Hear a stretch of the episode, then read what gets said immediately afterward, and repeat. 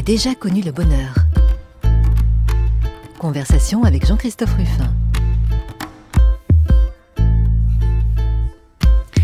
J'ai déjà connu le bonheur. Parfois, certains dimanches, nous recevons des amateurs du bonheur, des gens qui euh, le pratiquent, je dirais, pour eux-mêmes. Et puis, il y a les professionnels du bonheur, c'est-à-dire euh, des personnes qui consacrent leur vie, leur activité à donner du bonheur aux autres sous des formes variées. Voilà, et c'est un petit peu ce qui va nous arriver aujourd'hui avec notre invité.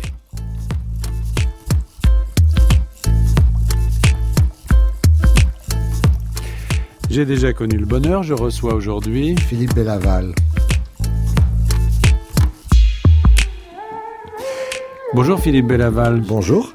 Quand je dis que vous êtes un professionnel du bonheur, ce n'est pas du tout péjoratif. Je Ça me plaît beaucoup. Ça vous plaît? Énormément.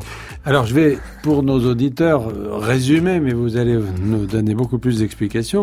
En un mot, vous êtes le président du Centre national euh, des monuments français, et après avoir fait toute une carrière, euh, qui est une carrière de haut fonctionnaire en fait, euh, dans les domaines de la culture, des domaines très très variés. Voilà. C'est pour ça que je dis que vous êtes un professionnel du bonheur, parce que les monuments, le patrimoine, la musique, les archives, tout ça participe du bonheur. Vous avez choisi ce, ce, ce domaine quand vous êtes sorti de l'ENA il y a euh, pas exactement, parce que j'ai fait euh, un petit tour euh, par par le Conseil d'État, qui est qui est mon corps d'origine, à la sortie de de, de l'ENA effectivement. Mais dès que j'ai pu exercer des fonctions à l'extérieur de mon corps d'origine, j'ai je me suis orienté vers le secteur de la culture parce que évidemment c'était l'occasion de prolonger un goût personnel très fort et l'occasion aussi de passer de l'autre côté du rideau d'une certaine manière, qui est, la tentation, euh, je pense, de tout euh, euh, lecteur, de tout spectateur, de tout consommateur de culture, qui à un moment ou à un autre, s'il ne crée pas lui-même, a envie de voir de l'autre côté du rideau comment ça se passe, comment ça se fabrique. Alors vous êtes né euh, à Toulouse, ça s'entend un peu. Oui. Euh, dans, un, dans une région qui est une région où le, euh, beaucoup de d'art, euh, notamment l'art culinaire, propage le bonheur. Mmh. Quelle enfance avez-vous eu, Philippe oh, J'ai eu une enfance très très classique. J'ai eu la chance d'avoir des des parents aimants, des parents qui nourrissaient de grandes ambitions pour moi, qui ont veillé à, à mes études et, j'ai eu, vraiment une enfance euh, sans histoire, ce qui est probablement l'occasion euh, euh, d'amasser un certain nombre de qualités ou de, méthodes ou de, pensées qui, nourrissent la suite du, parcours. Je pense que à Toulouse, il y a une sorte d'humanisme ambiant qui préside effectivement, comme vous le dites, à un certain art de vivre. Seulement la gastronomie d'ailleurs. Euh, euh, je pense souvent, euh, vous savez, à, l'hôtel de ville, au Capitole, à Toulouse, il y a une grande peinture d'Henri Martin qui présente représente un certain nombre de personnages, dont Jaurès lui-même d'ailleurs, qui se promènent le long de la Garonne et, et j'y vois un reflet de, de, de, de cette ère de Toulouse, euh, euh, la ville de l'Académie des Jeux Floraux, bon, une ville sans éclat particulier sur le plan culturel. Il y a des villes en France qui ont fait donner naissance à de plus grands génies. Euh, à Toulouse, il n'y a pas euh, Montaigne, Montesquieu et Mauriac euh, comme à Bordeaux, mais euh, voilà, il y a probablement une sorte de, de, système de valeurs et, et d'art de vivre dont j'ai eu la chance de pouvoir m'imprégner pendant ma jeunesse. Alors, quelle forme prenait l'art dans, dans, dans, votre enfance? C'était quoi? C'est les musées? C'était la musique, oui, comme euh, comme euh, spectateur. Voilà, très jeune, j'ai pu fréquenter le, le, théâtre du Capitole, donc l'opéra local, qui à ce moment-là avait des ambitions euh, égales à celles des plus grandes scènes européennes. Et puis beaucoup de lectures, et puis aussi, euh, c'est là une grande chance, et aujourd'hui je, euh, je retrouve un écho de cela, euh, beaucoup de, de voyages, de visites de monuments, de musées, de villes d'art. En France de pays, En France, mais aussi à l'étranger. L'Espagne n'est pas très éloignée, un peu d'Italie, puis après il y a eu les séjours linguistiques pour les pays de l'Europe du Nord, voilà. Et donc, ça m'a sensibilisé euh, à, l'importance du patrimoine et du, du, paysage, mais le paysage est une forme de patrimoine en fait. Il y a beaucoup de monuments que j'ai visités à ce moment-là, puis que j'ai cessé de fréquenter et que je retrouve aujourd'hui au sein du réseau du, du Centre des Monuments Nationaux. Et parfois, comme ça, un peu l'impression de boucler une boucle. Mais qu'est-ce qui fait qu'un enfant, Philippe Bellaval, va, alors qu'il est, qu'il est attiré par les arts d'une façon générale, qui va choisir de devenir un créateur ou pas. Qu'est-ce que, parce que finalement, vous avez fait un autre choix. Vous, vous avez... Si je le savais. Non, je, je, crois que c'est le défi que, que, que tout parent euh, se pose euh, par rapport euh, à, ses, à ses enfants.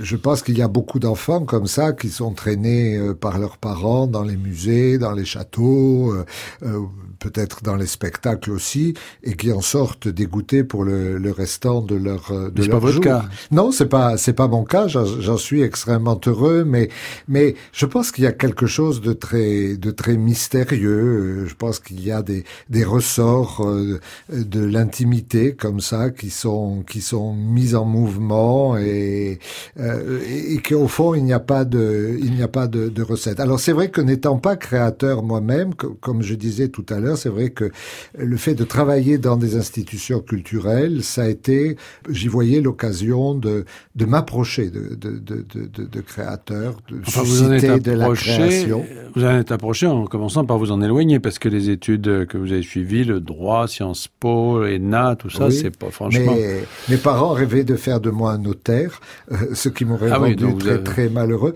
Mais euh, voilà, moi, par goût, j'aurais plutôt fait des études littéraires. Euh, mais je suis extrêmement content d'avoir fait du droit, parce que c'est une formidable école de la pensée. Vous avez dirigé la section du contentieux au Conseil oui, euh, j'ai appartenu à plusieurs formations de jugement du, du Conseil d'État. Bon, tout ça, c'est pas vraiment. Euh, on est loin du bonheur là, quand même. Hein par euh, la, régulation des conflits qui euh, créent des tensions dans la société, le juge contribue euh, à sa manière au bonheur, au bonheur collectif. Bien sûr. je, donc j'ai fait des allers-retours effectivement entre la justice et la culture tout au long de ma carrière et, et je sais que cela a pu étonner d'un côté comme de l'autre. Et je n'ai jamais vraiment trouvé de, de, de distance si grande parce que je pense que est, il est question de l'être humain dans les deux cas. Enfin, je pense qu'on retrouve cette dimension euh, d'humaniste. Et puis, un jour, après avoir euh, embrassé cette carrière euh, administrative de haut fonctionnaire, vous entrez, j'allais dire dans le vif du sujet, mais enfin, vous rencontrez l'opéra. Mmh. Ça a été votre premier poste en tant qu'administrateur, euh, l'opéra. Et pas n'importe quel opéra, l'opéra à l'époque où euh, Pierre Berger en était le président. Oui, dans un moment très particulier de l'histoire de cette institution.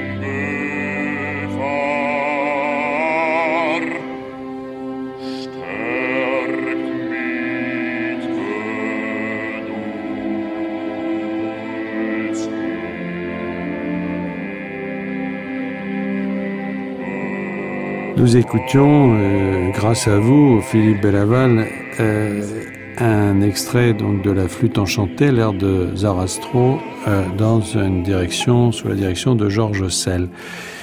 Ça doit faire un choc quand même quand on sort de la, j'allais dire de la grisaille. Je suis un petit peu sévère, mais enfin, en tout cas, du Conseil d'État tel que je l'imagine, c'est-à-dire un lieu un peu, un peu austère, et qu'on arrive à l'Opéra de Paris avec Pierre Berger. Je me souviens euh, du jour où j'ai pris mes fonctions et je suis arrivé à l'Opéra Bastille et puis j'ai vu dans le dans le couloir euh, des bureaux de la direction toute une euh, file d'attente de, de gens qui attendaient là. Alors j'ai dit mais qu'est-ce qu'ils font euh Il dit ah ben ce sont des gens qui travaillent dans la maison depuis un certain temps déjà et puis leurs contrats sont pas en règle donc ils sont pas payés donc ils viennent comme ça tous les jours voir s'il y a du progrès dans leurs contrats, s'ils peuvent être payés etc. Alors je me suis dit oh là là il va y avoir du travail.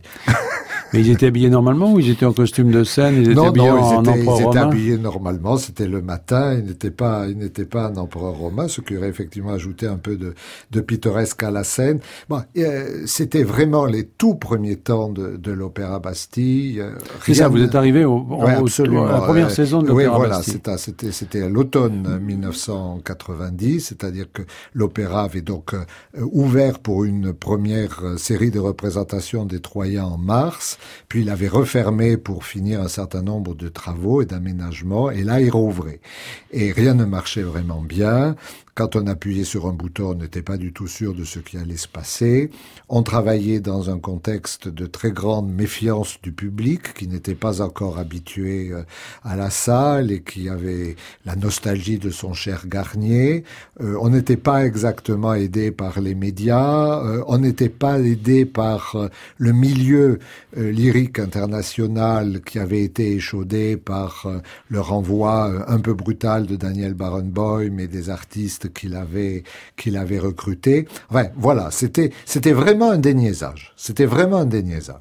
Et comment on fait alors quand on arrive dans une euh, dans une fonction pareille, qu'on n'est pas forcément euh, vraiment du sérail et qu'on doit gérer euh, aussi bien les petits rats que les que, les, bien, que, que les ba- euh, ballets, les danseurs, les chanteurs, les musiciens On, on essaie de comprendre, on se met à l'écoute de tout le monde et on essaie de, de faire preuve de, de bon sens et de ne pas avoir d'idées préconçues, pas de dogmatisme. euh, voilà.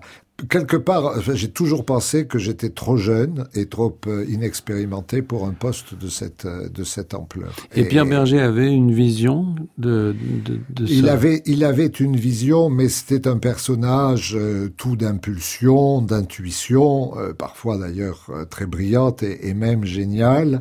Et hum, il y avait une configuration de direction très très lourde avec un, un état-major très lourd, des personnalités aussi différentes que celle de Myung-Woon Chung, le directeur de la musique, euh, Patrick Dupont, le directeur de la danse, etc. Et donc il y avait des tiraillements de tous ordres. Il y avait évidemment les syndicats euh, qui chacun dans sa spécialité euh, cherchaient à peser sur la stratégie de la maison. Et, et, et Pierre Berger, au lieu de se présenter en facilitateur, quelqu'un qui arrondissait les angles, etc., euh, lui était plutôt dans la maximisation des, des tensions. Et ça, euh, ça ne faisait pas un, un pilotage toujours de, de tout repos. Et finalement, l'opéra de Paris, euh, sous ses différents aspects, que ce soit Garnier ou Bastille, a acquis aujourd'hui quand même une place internationale assez extraordinaire. Absolument. Qu'il n'avait pas à l'époque, en fait. qu'il n'avait pas à l'époque. Euh, je crois que c'est dû au fait que euh, Hugues Gall, euh, qui a été nommé en 93, je pense, euh, euh, Hugues Gall euh, a simplifié le statut, resserré la, la gouvernance. Lui avait l'oreille des milieux lyriques euh, internationaux et, et ses successeurs ont, ont, ont continué. Moi, il y a une chose qui me frappe beaucoup, c'est que, euh, vous savez, il y avait eu plein de polémiques au moment de la création de, de l'Opéra Bastille. On avait dit, mais ça va servir à rien. Euh, Même quelqu'un avait dit, je crois, c'est une mauvaise réponse à un problème qui ne se pose pas, disant qu'au fond, on pouvait continuer avec Garnier sans difficulté. Sauf que euh, depuis 30 ans maintenant, puisqu'il va y avoir 30 ans l'année prochaine que, Bastille est ouvert, en 2019, eh ben c'est plein tout le temps. Donc euh, ces spectateurs, euh, avait, ils attendaient vraiment quelque chose de l'Opéra de Paris et qu'ils trouvent maintenant. Et ça, c'est formidable. Mais ce qui est très intéressant dans cet aspect-là de votre activité, c'est que euh, vous qui allez par la suite vous occuper beaucoup de patrimoine, et quand on dit patrimoine, on pense toujours au passé, euh, vous avez commencé par vous intéresser à une sorte de un patrimoine euh, nouveau. C'est-à-dire que, parce qu'au fond, Bastille, c'est aujourd'hui, ça fait partie du patrimoine, mais c'est nouveau. bien sûr. C'est nouveau. Et le, on continue à générer du patrimoine. Mais le, euh, si vous voulez, le, le, fait que Bastille ait été rattaché à l'Opéra de Paris, la, la placé dans la, tradition créée par euh, la création de, de l'Académie royale de, de, musique en 1669 par Louis XIV. Donc d'ailleurs en, 2019, c'est les 30 ans de l'Opéra Bastille, mais c'est le 350e anniversaire de la création de l'institution de l'Opéra de Paris.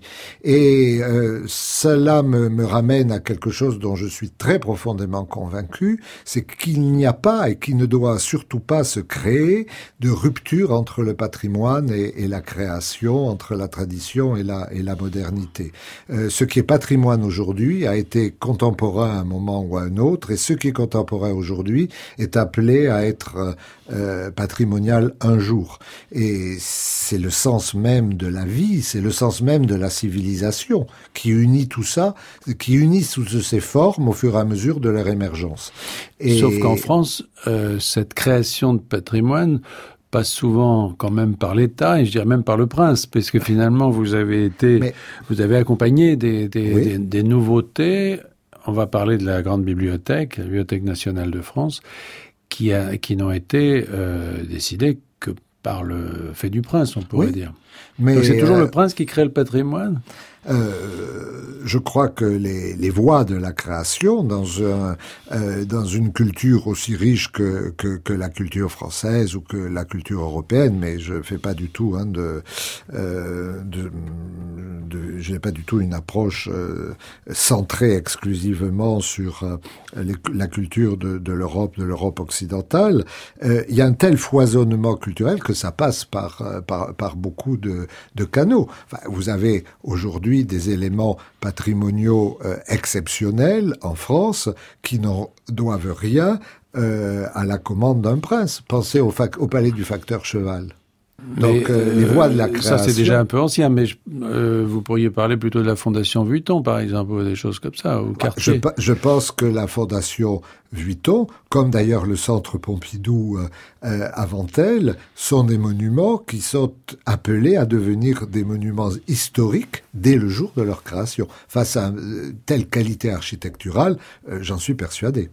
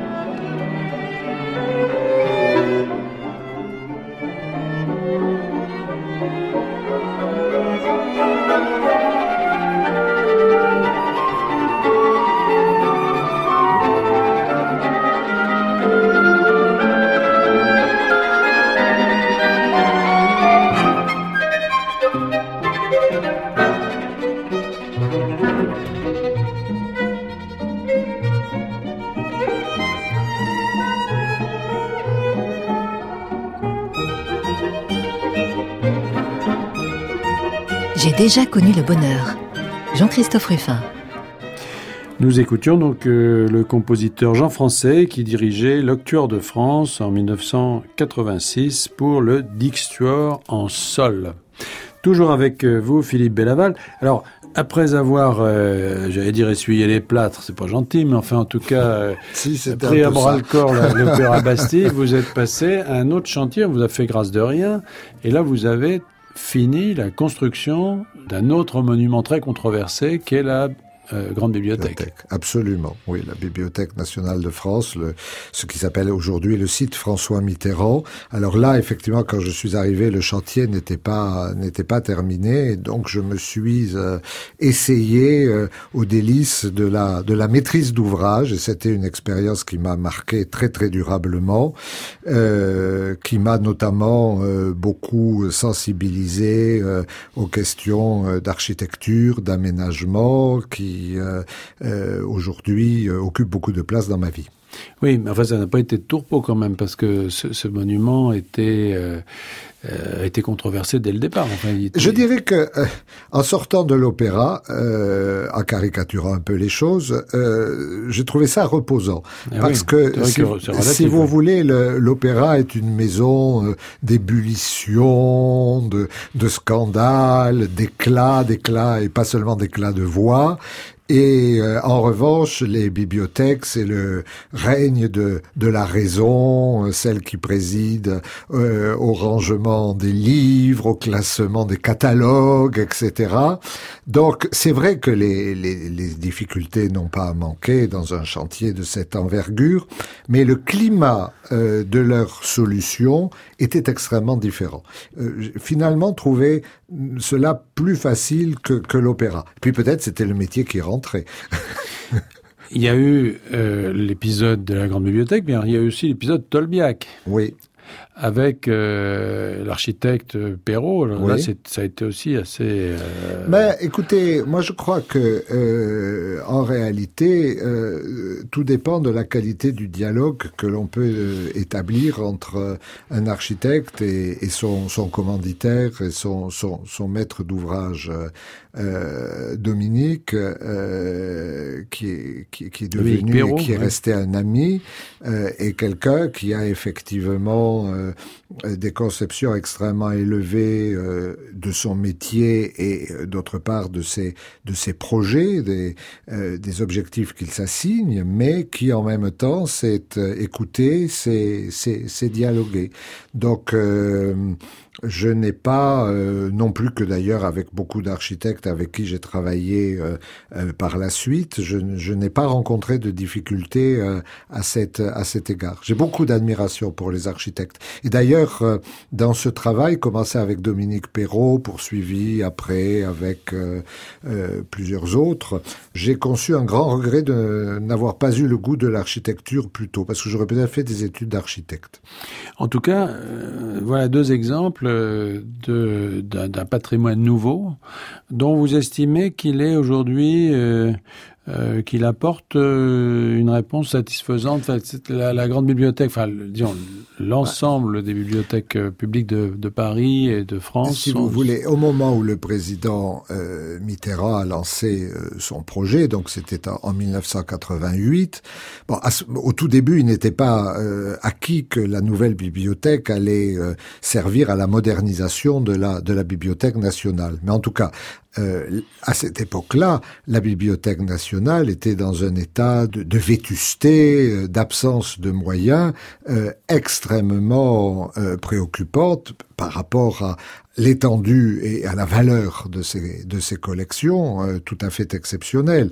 Et euh, les, les, bibliothèques euh, ont du mal à, à, à s'installer dans le dans le paysage intellectuel de, de la France. Peut-être parce que le cursus scolaire et universitaire, à la différence de ce qui se passe en Grande-Bretagne, ne donne pas au travail en bibliothèque la place qu'il faudrait.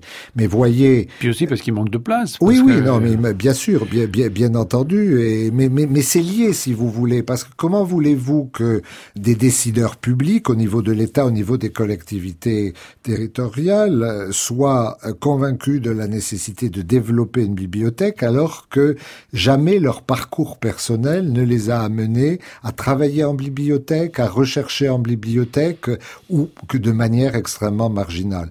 Et euh, aujourd'hui, ce qui me plaît beaucoup, si vous voulez, au travers de la réflexion qui a été confiée liée à Eric Orsena et à partir de laquelle la ministre de la Culture a engagé un certain nombre de mesures sous l'impulsion du président de la République, c'est que j'entends euh, dire enfin des choses sur euh, ce que doit être la place des bibliothèques dans, dans la vie intellectuelle de la nation et, et dans la vie quotidienne des gens, des choses que j'attends depuis 30 ans. Oui, parce qu'elles font partie, en tout cas c'est la thèse d'Éric Orsena dans son rapport, de justement du, du, du, bonheur, ou en tout cas des, des conditions pour que se développe de manière heureuse euh, l'accès à la culture euh, le, de, nos concitoyens.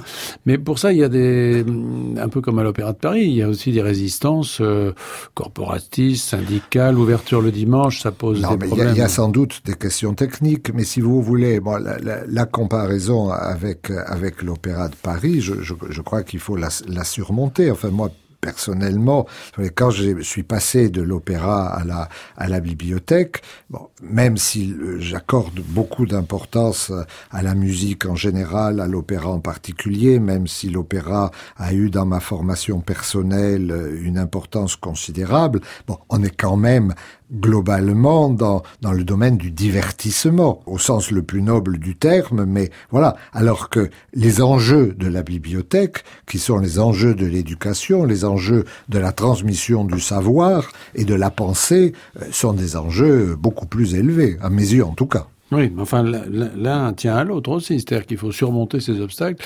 Et pour ça, il faut des politiques qui soient, euh, euh, qui soient menées, justement. C'est pour ça que, euh, quand je disais il y a des professionnels du bonheur, c'est que euh, tout ça ne se fait pas de soi. Il faut des gens qui soient capables d'articuler mmh. ces politiques culturelles avec avec des personnels, leur statut, des questions financières, etc. C'est votre métier finalement. Oui, oui, bien sûr. Je dis parfois que, que, que nous sommes euh, des, des, des fabricants d'émotions, parce que bon, bonheur, euh, euh, c'est une très jolie invention, mais euh, euh, je vous en laisse la, la, la, la paternité. Mais en réalité, nous sommes des fabricants d'occasion d'émotion. C'est beaucoup moins joli à, dire, mais c'est quand même ça. C'est-à-dire offrir par la rencontre avec un livre, par la rencontre avec un spectacle, avec un artiste, avec un lieu, un monument, euh, offrir à, à quelqu'un, quel que soit son niveau de culture, d'éducation, son parcours, sa sensibilité, une occasion de s'émerveiller et de faire entrer la beauté dans, dans, dans, dans sa vie. Voilà. Morning she cracks her whip and I crawl out of my bed. The cogs and the wheels of daylight say children they must be fed. Kitchen don't give no solids. Sleep's dragging at my feet. Dragging the ball and chain now. Daytime on Civic.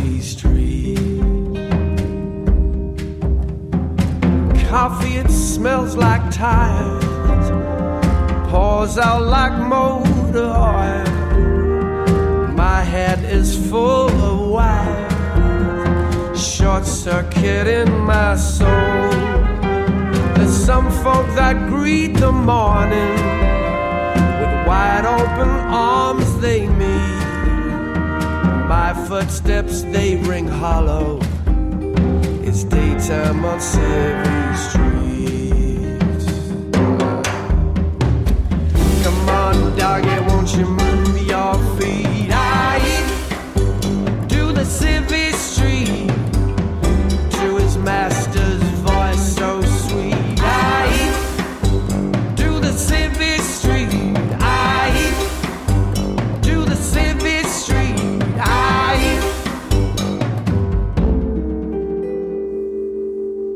déjà connu le bonheur. Jean-Christophe Ruffin. Sur France Culture. Alors nous écoutions une chanson de Hugh Coltman, qui est un chanteur-musicien anglais, une chanson de 2018 qui s'appelle Civil Street. Et hum, Vincent Abouchard nous l'a choisie parce qu'elle est tirée d'un album, Philippe Belaval, qui s'appelle Who is Happy voilà, donc euh, nous n'oublions jamais le bonheur. Alors vous, vous l'avez oublié un petit moment quand même, Philippe Belaval, parce qu'après cette expérience à la, à la, grande bibliothèque, dans laquelle vous avez côtoyé des gens merveilleux comme euh, Jean-Pierre euh, Angrémy, euh, Jean Favier, et Jean Favier, bien entendu. Vous, vous êtes allé un peu en pénitence puisque vous avez dirigé l'école nationale de l'administration pénitentiaire. Bon, alors là, on, conseil d'administration, oui. On quitte un peu le bonheur. Là, on est plutôt dans la peine.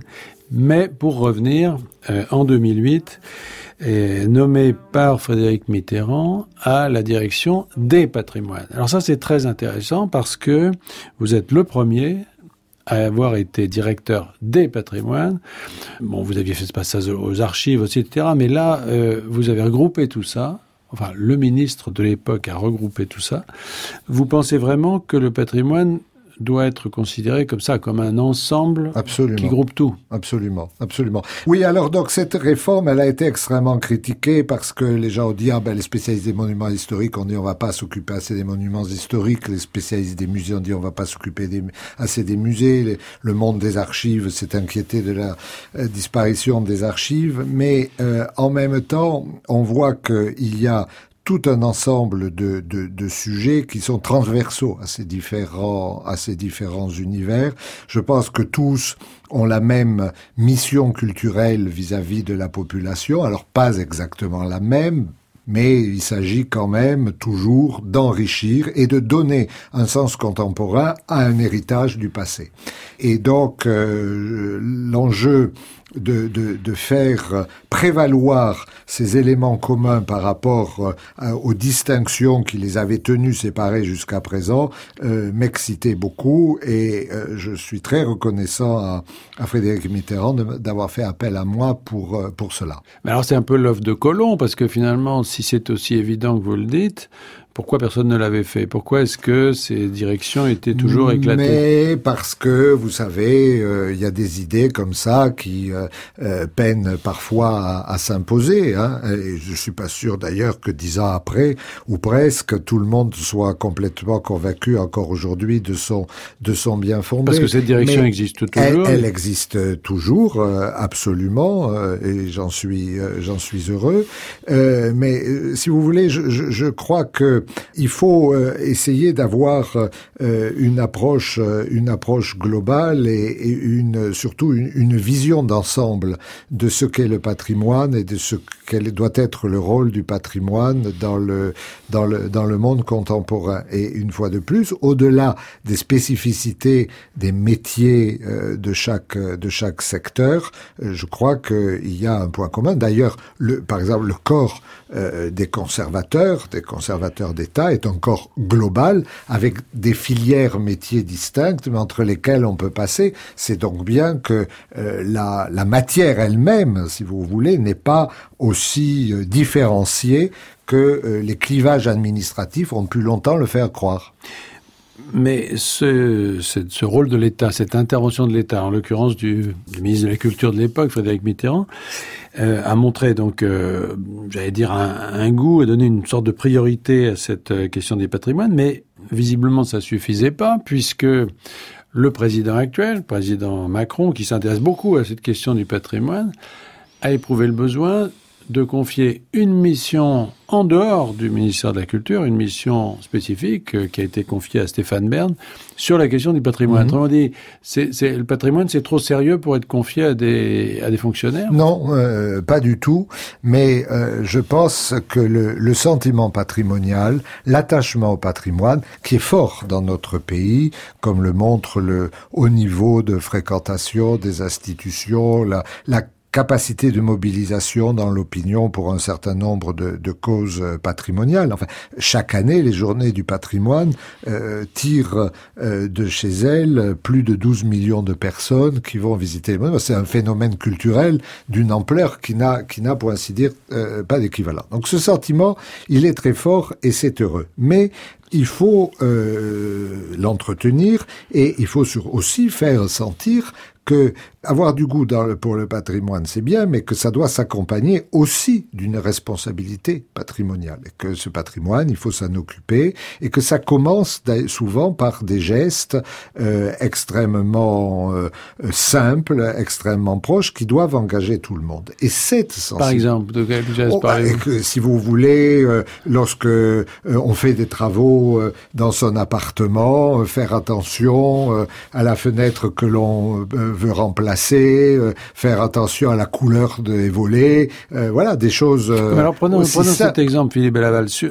dans le passé, on a connu euh, une loi qui était très favorable à ça, qui était la loi Malraux. Oui. Elle a été progressivement vidée de son contenu aujourd'hui. Euh, elle est périodiquement euh, réduite, revue, réduite, réduite mais, mais, mais, mais, mais elle est toujours là. Et précisément, si vous voulez, Stéphane Bern excelle dans la transmission du, du, du message parce que pas du tout que Stéphane Bern, enfin je ne le sens pas en tout cas dans l'exercice des responsabilités qui sont les miennes aujourd'hui, il ne se substitue pas à l'activité euh, administrative classique et l'activité administrative, le rôle des fonctionnaires n'est pas non plus d'aller euh, sur les plateaux de télévision ou dans les médias ou euh, faire des conférences ou voilà donner des interviews sur sur, la place du, du, du patrimoine dans la société. Donc donc il y a une très grande complémentarité et ce que j'observe, c'est que cette mission, depuis qu'elle a été lancée par euh, le président de la République, elle a fait qu'on n'a jamais autant parlé euh, du patrimoine, du patrimoine monumental, j'entends, que depuis qu'elle existe. Et, ça, euh, je trouve que c'est déjà un point extrêmement positif. Est-ce que ça veut dire, Philippe Belaval, qu'aujourd'hui on est arrivé au point où, du point de vue de l'État, du point de vue notamment du chef de l'État, il y aurait une position différente de celle qu'on a connue, par exemple, du temps de François Mitterrand ou de Jacques Chirac. Fin des grands travaux. On n'entend plus parler de grands travaux de cette nature, et plutôt, euh, au contraire, une, une sorte d'intérêt nouveau qui est porté à des patrimoines un petit peu oubliés, notamment les patrimoines privés.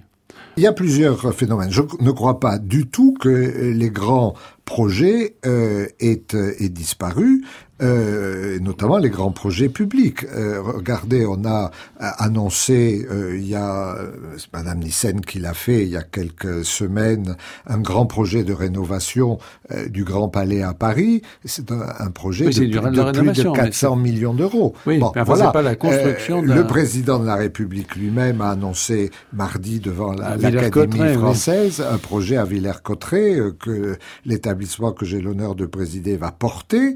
Euh, voilà, donc donc il y a tout, il y a au contraire même un regain de l'idée de projet dont, dont, je me réjouis beaucoup parce mm. que et je crois qu'aussi euh, la, la, part du désir est extrêmement importante. On retrouve peut-être le, le, le, le, bonheur et, et, puis il y a aussi à côté euh, des projets privés. Vous avez évoqué la fondation Vuitton, il va y avoir la fondation Pinault, mm. d'autres d'autres encore. Voilà, donc, donc vous conviendrez quand même, Philippe Belaval, que il n'y a pas en vue pour l'instant, aujourd'hui, c'est un peu tôt peut-être, mais l'équivalent, et je porte pas de jugement, je, je, je pense que c'est pas forcément une mauvaise nouvelle, mais il n'y a pas devant nous annoncé un nouvel euh, euh un nouveau Quai Branly, euh, un nouvel opéra Bastille ou une nouvelle grande bibliothèque. Oui, mais il n'y a pas si longtemps que cela que la Philharmonie a été achevée, euh, le Muséum à Marseille, vous, vous venez de, de, de, de faire allusion à, à, à, à Villers-Cotterêts. Enfin, je trouve que ça, ça fait quand même hmm. beaucoup pour justement, alors euh, souvent on dit mais voilà, mais c'est une politique de l'offre culturelle. Mais la politique de l'offre culturelle, c'est d'accroître les chances euh, de nos euh, concitoyens, de nos contemporains d'ailleurs, parce que c'est pas simplement euh, les citoyens français qui sont concernés, de tous ceux qui vivent, sur, tous celles et tous ceux qui vivent sur notre territoire, de franchir près de chez eux les portes d'un lieu culturel qui leur offre quelque chose qui les attire. Bon. Après, c'est à eux de, de, de, de, choisir, mais voilà, la, la table est dressée, elle est abondamment garnie, et euh, c'est à, tous euh, de s'en approcher, et c'est notre responsabilité aussi de faire que ceux qui en sont le plus éloignés soient incités, euh, sans contrainte évidemment, à aussi comprendre que dans ces lieux culturels, il se passe des choses qui les concernent et qui peuvent leur apporter beaucoup.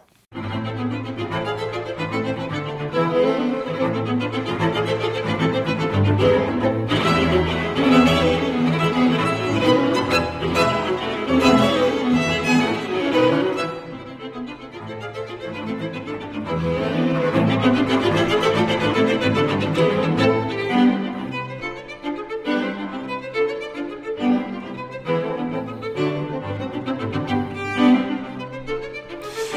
Donc Philippe Bellaval, euh, donc nous écoutions le Quatuor Hermès en 2014, hein, qui interprétait le Quatuor en La mineur de Robert Schumann, qui était composé en 1842. Bon, on a compris quand même que aujourd'hui la priorité est donnée. Bon, à des projets nouveaux, mais pas forcément des projets ex nihilo.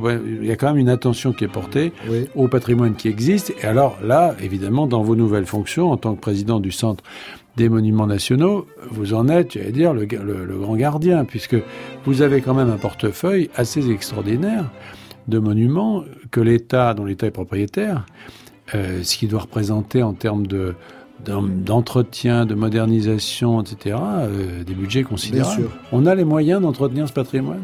Euh, on les recherche et euh, de ce point de vue-là, on, on obtient des résultats que, meilleurs que, que, que ceux d'autres pays, même si euh, effectivement les besoins sont, sont tout à fait considérables. Bon. Vous en avez combien des, des, des monuments Nous, comme ça nous, nous avons plus de, de 100 sites, mais avec des lieux euh, aussi prestigieux et complexes que le Panthéon, la Sainte-Chapelle ici à Paris, l'abbaye du Mont-Saint-Michel. Mais je pense que on, on retrouve là une autre idée euh, que, que, que, je crois importante et que je relie d'une certaine manière à cette idée de continuum entre patrimoine et création euh, dont on parlait tout à l'heure. Euh, C'est que je- crois véritablement que la pérennité du patrimoine monumental est liée à sa capacité de répondre à des besoins sociaux ou économiques contemporains. Faut que ça serve que à quelque chose. Il faut que ça serve à quelque chose, il faut trouver des usages. Ça, je crois que, d'ailleurs, c'est un des, des points sur lequel euh, la, la mission de Stéphane Bern pourrait être d'une grande, grande utilité. Alors, c'est difficile parce que, par exemple, pour euh, euh, organiser une crèche, une maison de retraite, une bibliothèque, etc., euh, il faut respecter des normes et il est difficile de respecter ces normes-là dans des bâtiments qu'il faut protéger, qui ne correspondent pas forcément en termes d'accessibilité, etc. Mais c'est un enjeu absolument fondamental. Il faut mettre le patrimoine dans la dans la vie, dans la société, pour montrer que c'est pas simplement euh, un plaisir d'esthète, un héritage improductif du passé, mais au contraire un outil efficace de construction Bon, de l'avenir. Ça, vous pouvez le faire, Philippe Laval, quand on parle de Villers-Cotterêts, par exemple, Mhm. euh, où le président souhaite faire donc un centre euh, de la Autour de création la langue française, voilà. oui. Euh, mais qu'est-ce que vous voulez faire de la Sainte-Chapelle, sinon la visiter? Non, mais la, la- la Sainte-Chapelle, bien sûr, euh, on la, on la, on la visite. Mais euh, si vous prenez par exemple l'hôtel de la Marine qui a défrayé la chronique Ah bah oui, du temps, voilà. Où on en est d'ailleurs là Ben, euh, les, les travaux se, se poursuivent et l'hôtel ouvrira à, à la fin de, de l'année euh, 2019 ou au tout début de, de, de l'année de, 2020. Mais euh, si vous voulez, l'hôtel de la Marine, c'est une opération de plus de 100 millions d'euros qui n'aura pratiquement rien coûté euh, aux contribuables. Pourquoi? Parce que il y a euh, dans ce bâtiment des bureaux qui étaient ceux de l'état-major de la Marine et que la location de ces bureaux procurera des recettes qui permettra euh, au site de vivre. Alors évidemment, tous les monuments euh, n'ont pas euh, des milliers de mètres carrés de bureaux Oui, à, ils sont pas à situés offrir, comme ça non plus. et ils sont pas situés comme ça. J'en suis complètement d'accord. Mais euh, mutatis mutandis, on peut trouver d'autres applications de cette de cette formule, et, et, et, et c'est au fond mettre le patrimoine dans une logique aussi de développement durable. Eh bien, Philippe Bellaval, peut-être que grâce à votre action, la France va pouvoir s'aligner avec le Bhoutan euh, sur l'indice de bonheur national brut, voilà, et que grâce au patrimoine que vous préservez, que vous développez et que vous rendez accessible, eh bien, vous allez donner euh, à nos concitoyens et bien au-delà, au monde entier, euh, l'occasion de faire de la France un, un- un très beau jardin, ce qu'il est, et un beau jardin euh, de la culture. Merci Philippe Bellaval. Merci à vous. J'ai déjà connu le bonheur, on se retrouve la semaine prochaine pour une nouvelle émission. Vous pouvez nous réécouter sur le site de France Culture ou sur l'application Radio France Podcast. À la technique, Amandine Grévose. À la réalisation, Vincent Abouchard. Attaché d'émission, Thierry Beauchamp. Je vous retrouve la semaine prochaine pour une nouvelle conversation autour du bonheur. Dans quelques instants, une histoire particulière.